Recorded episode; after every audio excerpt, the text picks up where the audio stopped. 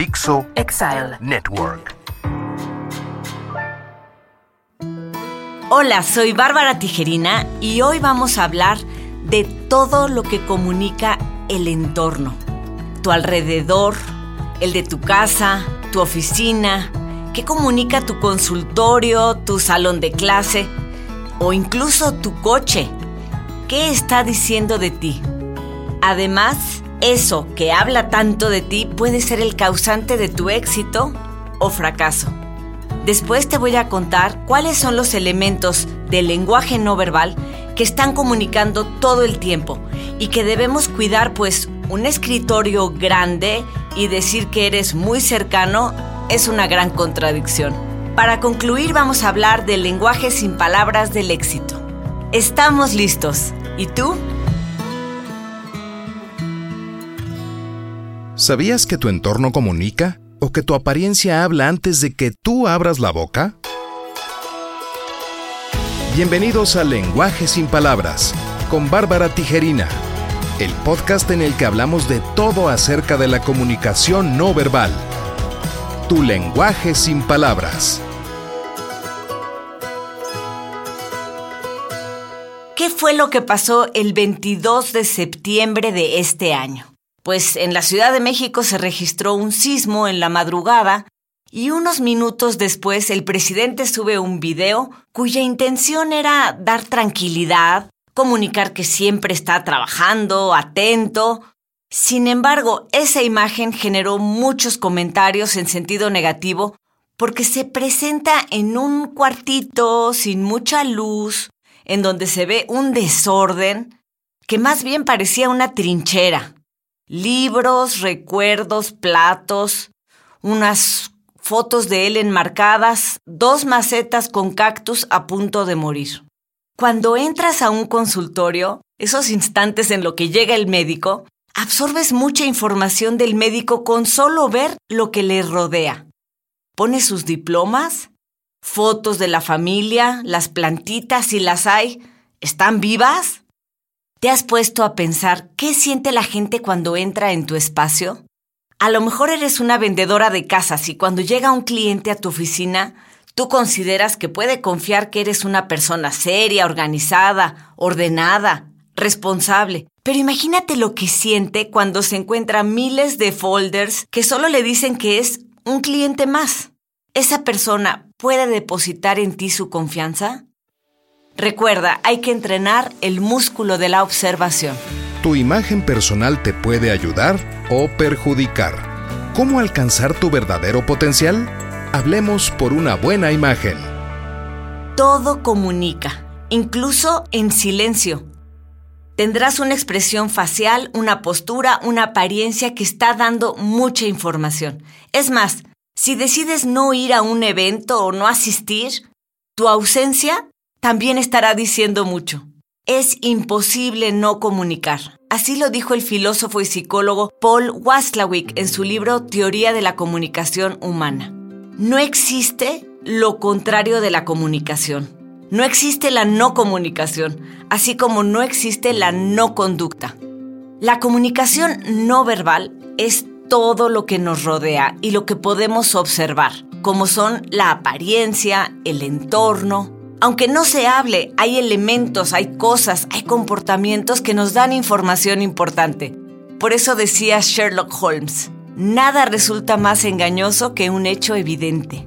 Según David Matsumoto, el maestro de psicología de la Universidad de San Francisco, experto en el estudio de microexpresiones y comportamiento no verbal, decía, el lenguaje no verbal se divide en cuatro.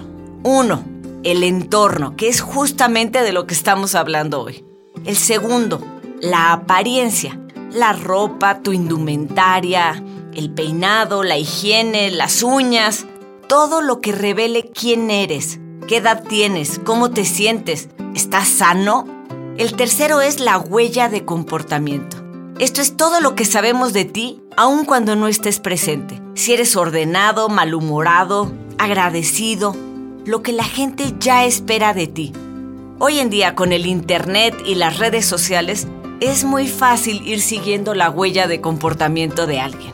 Y por último, el cuarto que es el lenguaje corporal. el rostro, los gestos, las posturas, los movimientos, etc. No podemos no comunicar. Tu cuerpo está hablando todo el tiempo.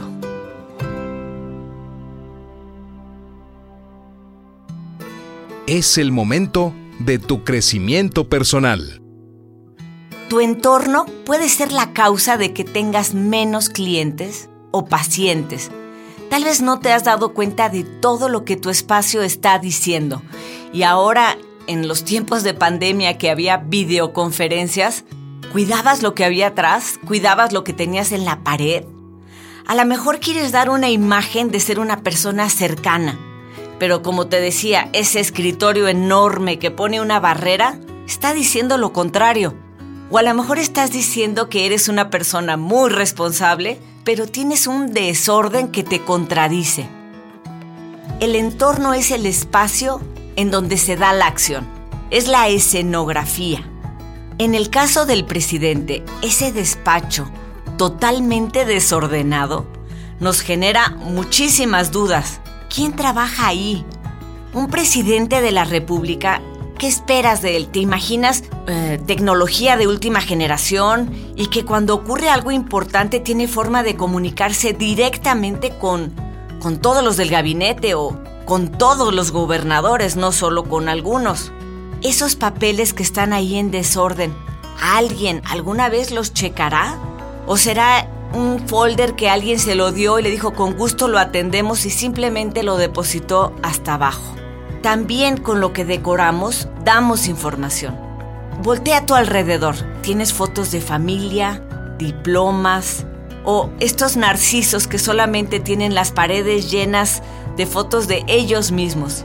Lo que pones en tu pared es lo que valoras.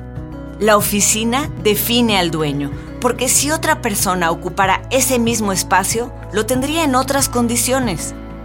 Los cuadros con los que decoramos, los colores que elegimos, incluso el aroma es importante. El sentido del olfato es el más primitivo de los sentidos y nos puede hacer en segundos aceptar o rechazar a alguien.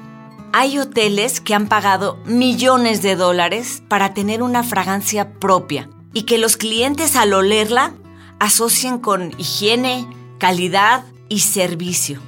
Se puede hacer una muy buena perfilación de la personalidad, esto es un análisis psicológico de una persona sin tenerla sentada frente a ti ni como voluntario dándonos información, con solo observar su entorno, su orden, su limpieza y sus elecciones. Tu oficina o lugar de trabajo, ¿qué está diciendo de ti? Agustín de Hipona decía, Cuida el orden para que el orden te cuide a ti. Gracias por interesarte en este apasionante tema. Te invito a seguirme en mis redes sociales. Arroba Bartige en Twitter, arroba Bartige sin palabras en Instagram y www.lenguajesinpalabras.mx en mi página.